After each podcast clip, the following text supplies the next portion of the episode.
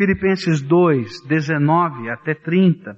E nesse texto a gente vai encontrar o apóstolo Paulo nos apresentando pessoas de carne e osso, com problemas, com lutas, com dificuldades, mas que ele vai nos dizer que são homens de Deus, homens que têm defeitos, mas que têm virtudes. E através desse ser, desses homens de Deus aqui citados, a gente pode aprender como Deus quer nos forjar, como Deus quer nos formar, como Deus quer trabalhar a nossa maneira de ser para que sejamos homens e mulheres de Deus, referenciais para outros.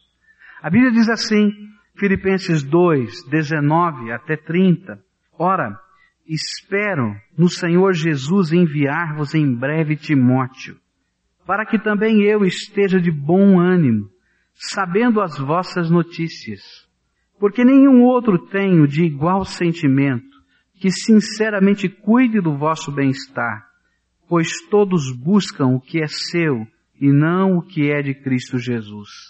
Mas sabeis que provas deu ele de si, que como filho ao Pai serviu comigo a favor do Evangelho. A este, pois, espero enviar logo que eu tenha visto como há de ser o meu caso. Confio, porém, no Senhor, que também eu mesmo em breve irei. Julguei, contudo, necessário enviar-vos Epafrodito, meu irmão e cooperador e companheiro nas lutas, e vosso enviado para me socorrer nas minhas necessidades, porquanto ele tinha saudades de vós todos, e estava angustiado por ter ouvido que estivera doente. Pois de fato esteve doente, quase à morte, mas Deus se compadeceu dele, e não somente dele, mas também de mim, para que eu não tivesse tristeza sobre tristeza. Por isso vou-lo envio com mais urgência, para que vendo-o outra vez, vos regozijeis e eu tenha menos tristeza. Recebei-o, pois, no Senhor, com todo gozo, e tende em honra a homens tais como ele. Porque pela obra de Cristo chegou até as portas da morte, arriscando a sua vida para suprir-me o que faltava do vosso serviço. Nesse livro de Filipenses a gente vai encontrar destaque de três homens.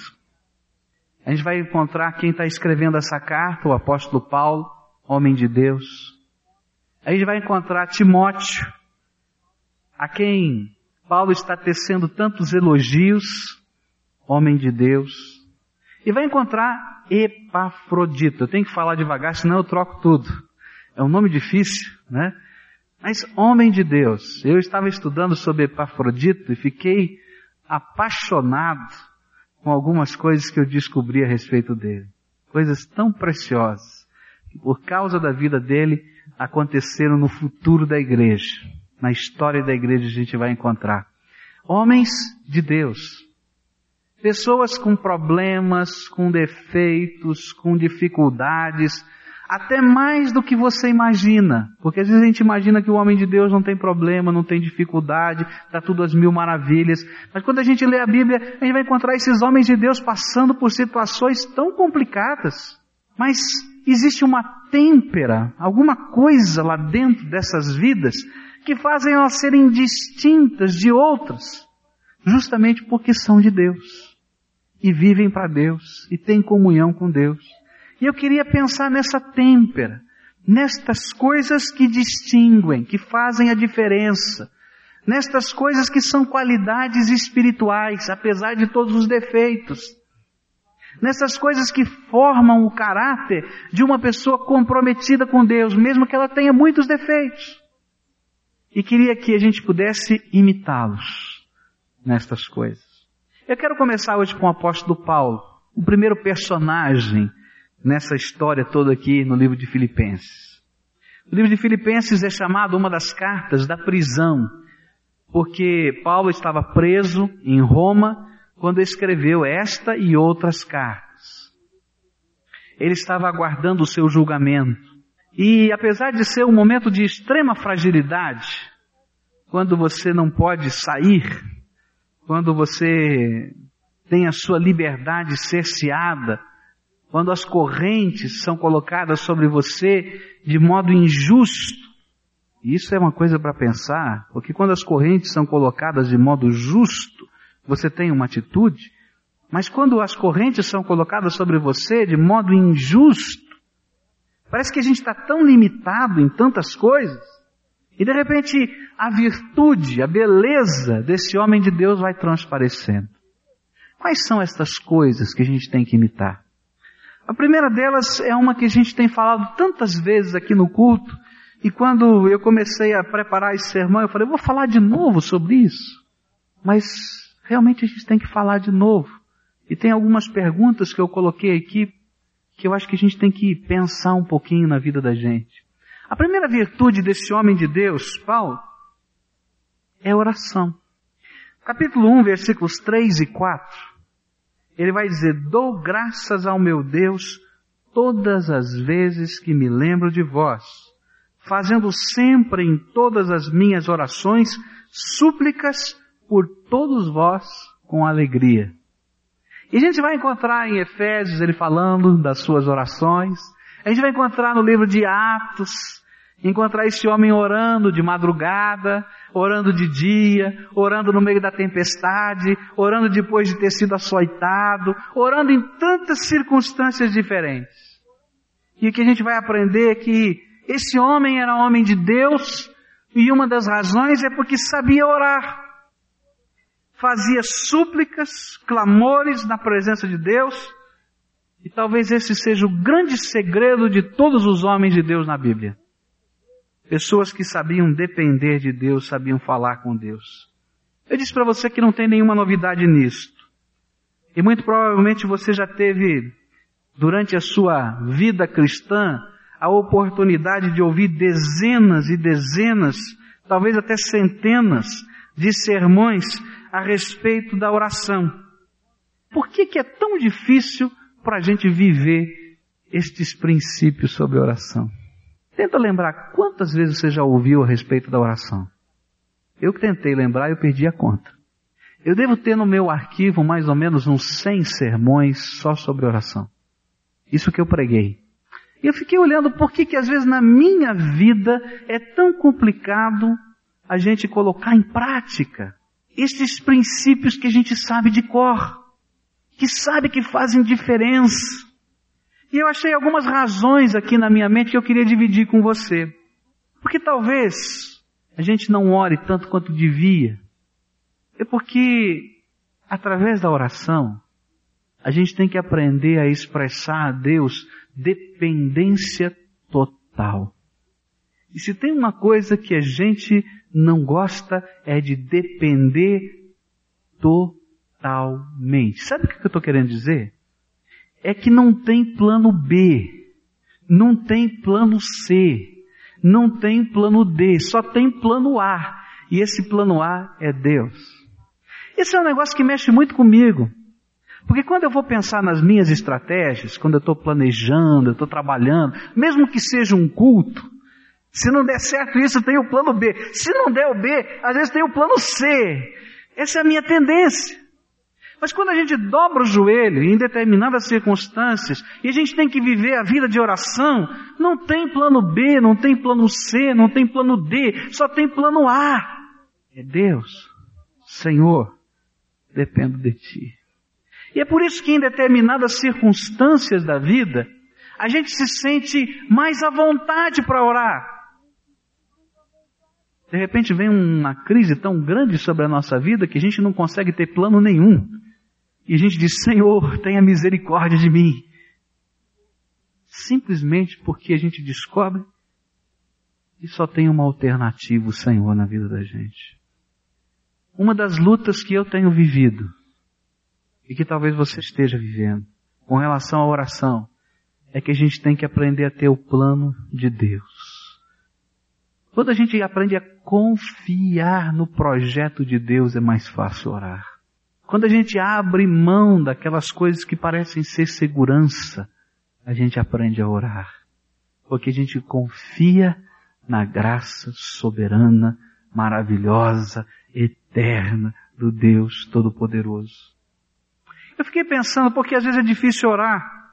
Porque para orar é preciso exercer fé. Para ter uma vida de oração, a gente tem que viver pela fé. Se eu oro sem fé, a oração é chata. Perdoe, mas não é isso mesmo. Sem expressão, porque eu não creio que vai mudar nada. Mas quando eu oro por fé, a Bíblia me diz que a fé me faz enxergar aquilo que ainda não aconteceu e que está se tornando realidade enquanto eu oro. Isso é fé.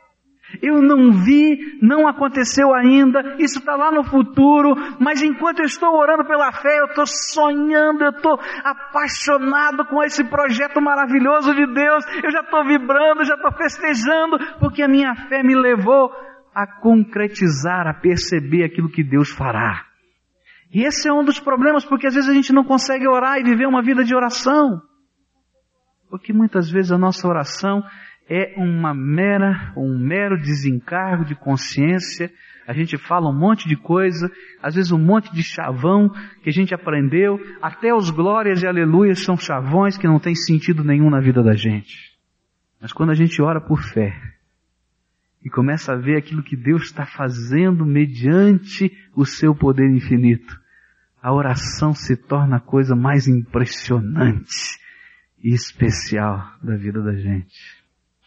Uma terceira razão porque me parece às vezes tão difícil a gente viver essa vida de oração, de dependência de Deus. É porque muitas vezes nós não percebemos, não temos discernimento de como o inimigo tem nos barrado e tem tentado nos impedir de separar tempo para oração. Porque ele sabe, ele sabe que quando a igreja do Senhor Jesus está orando, e realmente orando com fé, e orando na dependência do Espírito Santo de Deus, coisas extraordinárias do poder de Deus começam a acontecer. E Ele quer frear a igreja de Deus. Então Ele freia a tua vida. E aquele tempo que você votou no seu coração há dez anos atrás, quem sabe, de separar para o Senhor, você nunca consegue separar. Aquele texto da palavra que você disse que estaria lendo todos os dias, você não está lendo mais. Porque o inimigo vai colocando tantos pequenos empecilhos. Alguns são grandes, mas alguns são pequenos. E a gente não tem discernimento que são obstáculos. Porque ele sabe que pode acontecer quando a igreja do Senhor Jesus começa a orar. Quando a gente começa a aprender o valor da oração, a gente descobre que não somente a gente precisa orar por nós mesmos, mas precisamos orar pelos outros, mas que também é bom e é tão especial que pessoas estejam orando pela gente. E essa era a visão do apóstolo Paulo. Ele diz lá em Efésios capítulo 6, versículos 18 a 20, com toda a oração e súplica, orando em todo o tempo no Espírito, e para o mesmo fim, vigiando com toda a perseverança e súplica por todos os santos e por mim, para que me seja dada a palavra no abrir da minha boca, para com intrepidez fazer conhecido o mistério do Evangelho, pelo qual sou embaixador em cadeias, para que nele eu tenha coragem para falar como devo falar. Ele está dizendo, olha, eu oro por pessoas, eu oro por mim mesmo, mas como é gostoso quando tem gente orando pela gente.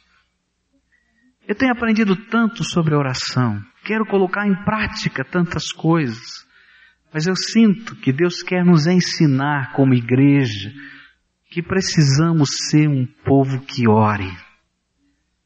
Não por desencargo de consciência ou para cumprir tabela, mas realmente porque Deus nos revelou, nos mostrou, nos demonstrou a bênção de sermos casa de oração. Povo comprometido com clamor ao Senhor. E aí a gente vai ver coisas extraordinárias de Deus acontecendo. Porque esse Deus é sobrenatural e é extraordinário. A segunda coisa que eu aprendo com o apóstolo Paulo sobre homens de Deus, e olhando para a vida dele, é que Os homens de Deus são produzidos por desafios diante dos quais eles se recusam a desanimar. Se você olhar na Bíblia, qualquer homem de Deus, inclusive o apóstolo Paulo, que a gente está pensando um pouquinho nele, você vai encontrar na vida desses homens desafios, mas desafios enormes, imensos, grandes, que talvez muitos parassem diante deles. Mas porque estes são homens de Deus, eles olhavam para esses desafios e diziam, não vamos desanimar, o Senhor está conosco. E perseguiam o alvo de Deus para a vida deles. E esse é o ensino que o apóstolo Paulo tenta nos passar. Você está com o livro de Filipenses aberto? Então veja no versículo 16 do capítulo 2, o que ele vai dizer. Ele diz assim, retendo a palavra da vida, para que no dia de Cristo eu tenha motivo de gloriar-me de que não foi em vão que corri, nem em vão que trabalhei. Ele está dizendo, olha, está acontecendo um monte de problemas, eu estou preso aqui em Roma, tem soldado à minha direita, tem soldado à minha esquerda, mas eu continuo correndo. Dá para perceber o contraste? Eu continuo correndo. A minha vida não está presa. A palavra de Deus não está presa. Eu estou pregando o Evangelho aqui e eu sei que não estou correndo em vão. Ele sabia que a sua corrida não era vã e por isso ele segurava firmemente a palavra, apesar de todos os obstáculos. E essa é uma das coisas que eu quero dizer para você. Olha, quando você estiver passando por crises, por problemas, por aflições, por dificuldades, pelos desafios que são maiores do que você, a grande tentação vai ser não crer nas promessas de Deus, não crer na palavra de Deus, não crer nos princípios de Deus, não crer nos desafios que a palavra de Deus nos faz. Mas o apóstolo Paulo, preso em cadeias, estou correndo e segurando bem forte a palavra, não abro mão dela, nem uma vírgula, porque são estas as promessas que me mantêm em pé. Ele vai continuar. Capítulo 3, versículos 14 e depois a gente volta para o 13. Diz assim: prossigo para o alvo pelo prêmio da vocação celestial de Deus em Cristo Jesus. Está correndo e tem objetivo, não é louco que está correndo para qualquer lado, não. O alvo dele, o objetivo é Jesus. Aquilo que o Senhor tem para a vida dele. Se é cadeia, é cadeia, não faz mal. Continuo no meu ministério. Verso 13. Irmãos, quanto a mim, não julgo que o, que, que, que o haja alcançado, mas uma coisa faço, é que esquecendo-me das coisas que atrás ficam, e avançando para as que estão diante, vou prosseguir para o alvo, que é Jesus Cristo. O que Paulo está tentando ensinar para a gente é que o homem de Deus tem alvos, tem projetos, mas o, os projetos e os alvos estão centrados na pessoa do Senhor Jesus Cristo. Ele não estava prestando atenção no que estava ao redor dele, nem estava se preocupando muito naquilo que podia impedi-lo ou desanimá-lo. Mas ele olhava para Cristo, seu alvo, retia firme as promessas de Deus da palavra e continuava. Esse era o projeto de Deus para ele. No verso 17 do capítulo 2, ele vai dizer: Contudo, ainda que eu seja derramado como libação sobre o sacrifício e serviço da vossa fé, folgo e me regozijo com todos vós. Sabe o que ele está dizendo? Eu estou na iminência de ser morto. Mas mesmo que eu seja, não importa a maneira como vai terminar a minha vida, eu continuo não correndo em vão. E aí a gente fica olhando para a figura desse homem. A prisão, mesmo injusta, não era capaz de criar ressentimento. Os irmãos que, às vezes por ódio, por ciúme, ao invés de serem bênção na cadeia de Paulo, traziam mais tribulação a ele ainda. Ele vai dizer isso no capítulo 1, versículos 15 e 16, que os irmãos de Roma, ao invés de abençoarem a vida do apóstolo, criavam mais problemas. Por isso é que Deus tinha que levantar uma igreja lá em Filipos, atravessar o mundo para suprir as necessidades de Paulo em Roma, sendo que tinha uma igreja em Roma. Porque a igreja de lá criava mais problemas. Mas o coração dele estava bem. E apesar de tudo isso, o coração não estava cheio de mágoas, de ressentimento. Simplesmente porque ele era um homem de Deus, a vida dele dependia de Deus, ele confiava em Deus, diante do Senhor estava o controle total da sua existência. E certamente Deus tinha propósitos que, mesmo que ele desconhecesse, ele podia confiar. Havia dentro desse homem uma determinação que vinha da vocação de Deus, que o impelia em meio aos vários desafios das circunstâncias e não permitia que ele desanimasse. Diante da vida da gente, as circunstâncias difíceis podem ser barreiras. Mas Deus quer que elas sejam pontes. O inimigo gostaria que elas fossem barreiras. Mas Deus quer que você entenda que nada pode separá-lo do amor de Deus. Nem a morte, nem a vida. Nem principados, nem potestades, nem anjos, nem luta atroz. E aí, cada uma dessas circunstâncias serão pontes. Porque você vai enxergar um Deus soberano, eterno, que se movimenta em graça e amor no meio de todas as circunstâncias da sua vida.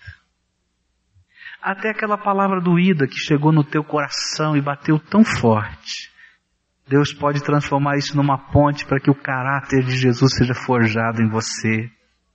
Até aquela situação complicada que você está vivendo financeira, talvez seja um momento de Deus transformar numa ponte para você entender que você é sustentado por Deus. Está com algum problema? Vai na fonte.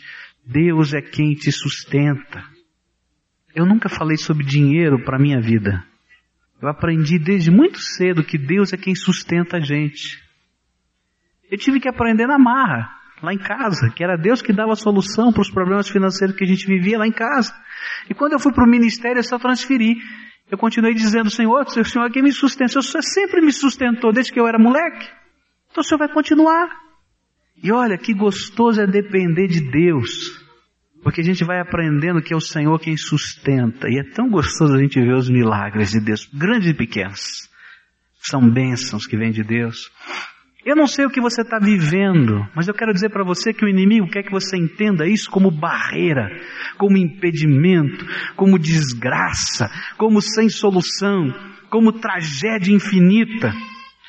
Mas se você é um homem de Deus, o Espírito Santo vai dizer para você: eu estou construindo uma ponte sobre estas coisas que são verdadeiras, estão acontecendo, são realidade, mas eu estou construindo uma ponte, porque nada pode separar você do amor de Deus. E aí você vai poder dizer como Paulo: Olha, mesmo que a minha vida seja derramada como libação, ele está dizendo o seguinte: olha, já fui colocado sob o altar, só falta degolar. Degola logo, mesmo que eu seja degolado. Faz mal. Eu sei que Deus tem um projeto até para isso. E ele vai dizer isso de uma maneira muito forte, no capítulo 1, versículo 21. E eu creio que esse é, um, é uma coisa que nós, como crentes, precisamos aprender esse contraste, eu vou falar hoje à noite sobre esse contraste entre 1:21 e 2:21. Ele diz assim: "Porque para mim o viver é Cristo e morrer é lucro". Quem pode com um homem desse? Quem segura um homem desse? Agora, o problema é que muitos de nós não vivemos por Filipenses 1:21. A gente vive por Filipenses 2:21. Pois todos buscam o que é seu e não o que é de Cristo Jesus. E aí, a gente olha para a vida e qualquer unha encravada se torna obstáculo para a gente cair da fé e deixar de depender do Deus vivo que constrói pontes, porque nada pode nos separar do amor dele. A última coisa que eu queria deixar com os irmãos é que os homens de Deus são pessoas que não vivem para si. Homens de Deus não vivem para si. 2 Coríntios capítulo 5, versículos 14 e 15 diz assim: Pois o amor de Cristo nos constrange, porque julgamos assim: se um morreu por todos, logo todos morreram. E ele morreu por todos para que os que vivem não vivam mais para si, mas para aqueles que por eles morreu e ressuscitou. Os homens de Deus não vivem para si. Paulo tinha uma consciência de que a sua vida estava sendo derramada para abençoar outros. Paulo tinha uma consciência de que aquela prisão injusta estava sendo bênção na vida de outros. Talvez Paulo não tivesse tão claro a consciência de que hoje, quase dois mil anos depois que ele teve preso, lá em Roma, a vida dele naquela cadeia, com aquelas algemas, continuaria a ser bênção na minha vida e na tua vida, porque a gente está abrindo agora esse livro de Filipenses, que foi escrito lá dentro daquela cadeia, e Deus está usando para abençoar a minha vida até hoje. E tem abençoado a vida de tantos que vieram na história. Ele não podia talvez imaginar como Deus faria essas pontes. Mas ele simplesmente tinha dentro dele o sentimento que ele não vivia para ele, que ele vivia para o seu Deus, para o seu Senhor e vivia para ser bênção. Paulo era como um canal, como um aqueduto. A vida do homem de Deus conduz graça divina para o coração de outros homens. Como um canal, como um aqueduto que leva vida, que leva água, para uma cidade, para a vida das pessoas, o homem de Deus é esse, que Deus está usando para que seja derramado como bênção sobre outros. Mas muitos não gostam de ser aquedutos. Eu me lembro que quando eu era bem garotinho, nós descemos da Serra do Mar em São Paulo, e meu pai foi parando na Serra do Mar, nos lugares que tinha água potável, tinha umas bicas, né, com água potável. E eu era bem garotinho e eu cheguei diante da mina, né? Tinha um cano estava trazendo aquela água da mina e aquela água jorrava, não tinha torneira. E eu fiquei incomodado, eu era bem garoto, eu dizia, pai, onde é que está a torneira? Está gastando toda a água, precisa fechar essa torneira. A gente não entende, né? Essa dinâmica que a água não está acabando, está indo, que não dá para, se você fecha que acaba. Mas enquanto ela está vazando água, ela tem vida. Mas eu não entendi aquilo. E muitos de nós somos assim.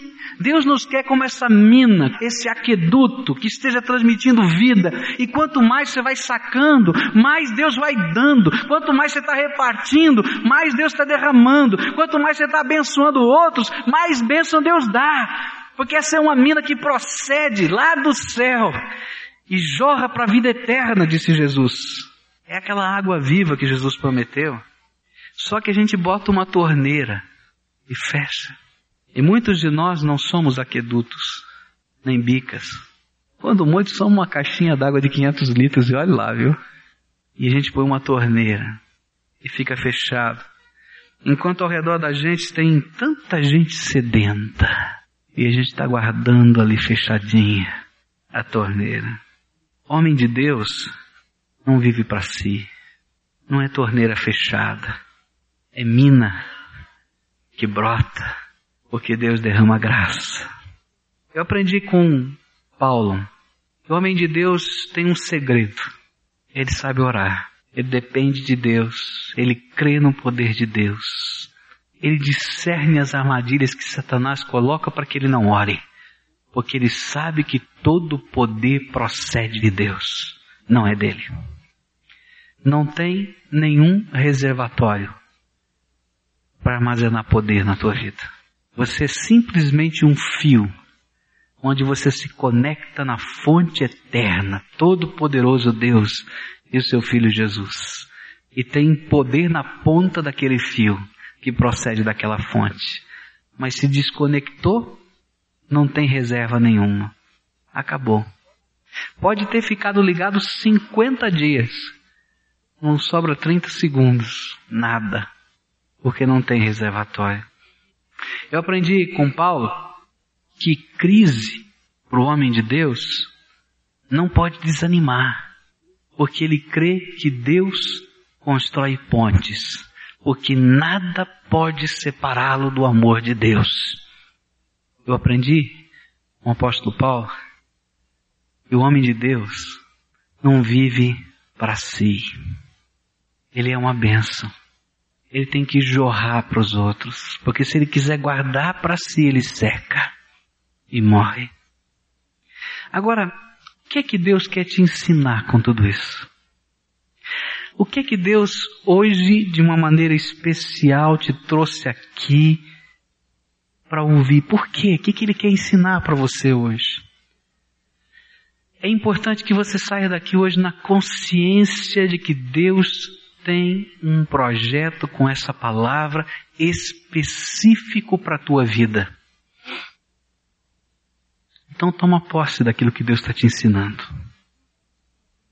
Mas não somente como conhecimento, que vai ser arquivado aí na tua memória, mas como alguma coisa muito prática na tua vida. O que é que precisa mudar na tua vida de oração? E como é que isso pode mudar? Porque eu tenho aprendido que nós temos que tomar decisões, decisões concretas. Como é que a tua vida de oração pode mudar? Toma uma decisão, faz um projeto, aprova diante de Deus. Senhor, eu vou consagrar esse tempo. Reconheça as ciladas que o inimigo vai colocar para que você não viva isso. Dependa dele. Quando você tiver dificuldade de orar, diga: Deus, está difícil, eu não consigo crer. Fala a verdade. Deixa o Espírito Santo te ajudar nesse processo. Quais são os desafios que estão te amarrando, estão te bloqueando, estão parecendo desgraça na tua vida. Coloque esses desafios diante de Deus e diz, Senhor, o que tu queres me ensinar com isso? Qual é a ponte?